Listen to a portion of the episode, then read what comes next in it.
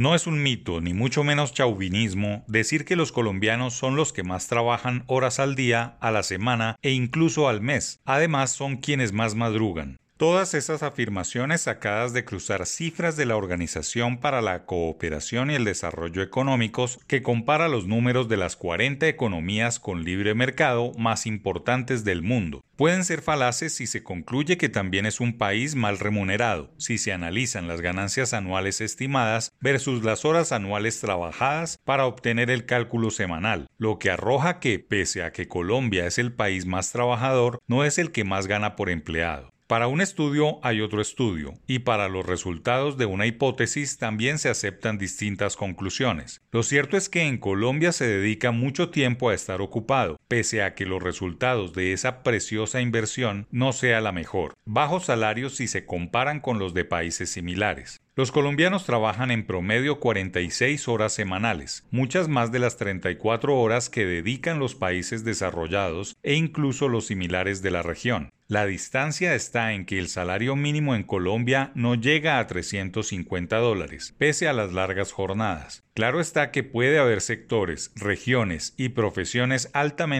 competitivas en tiempos y remuneraciones con otros países, pero la media dicta que al no haber reglamentación del trabajo por horas, el país se raja en poder adquisitivo. La fallida reforma laboral propuesta por el gobierno nacional pecó en la manera de abordar los caminos sugeridos y en el aire de pliego de peticiones en que se convirtió el articulado radicado en el Congreso. El verdadero camino para dar un salto laboral y social es el poder adquisitivo, íntimamente ligado a la productividad personal y empresarial, que a la postre se vería reflejado en la competitividad global de las empresas. De nada vale mejorar los tiempos y la productividad a modo personal si la competitividad de los productos y servicios locales sigue sin ninguna simetría global. Hay que trabajar pocas horas, pero bien producidas y mejor remuneradas, de tal manera que ganen las empresas, aumente la producción y en el sector público se avance en eficiencia que a todos beneficie. El país de la OCDE que menos trabaja es Alemania con 26 horas semanales, pero una hora promedio cuesta 44 dólares. Estamos muy lejos de esos niveles del primer mundo por la misma especialización de la mano de obra y los costos de su producción al mundo. Dicho de otra manera, produce calidad y vende caro. Es la cuarta economía más grande basada en su sector tecnológico y el desarrollo de energías renovables, solo superada por Estados Unidos, China y Japón, países que dedican más horas a la semana a trabajar por individuo y venden algo más barato. No se trata solo de resaltar el número de horas laboradas cada semana, ni mucho menos los montos pagados por hora. El verdadero secreto está en la productividad, la investigación, las patentes, la calidad en todos y cada uno de los sectores de una economía.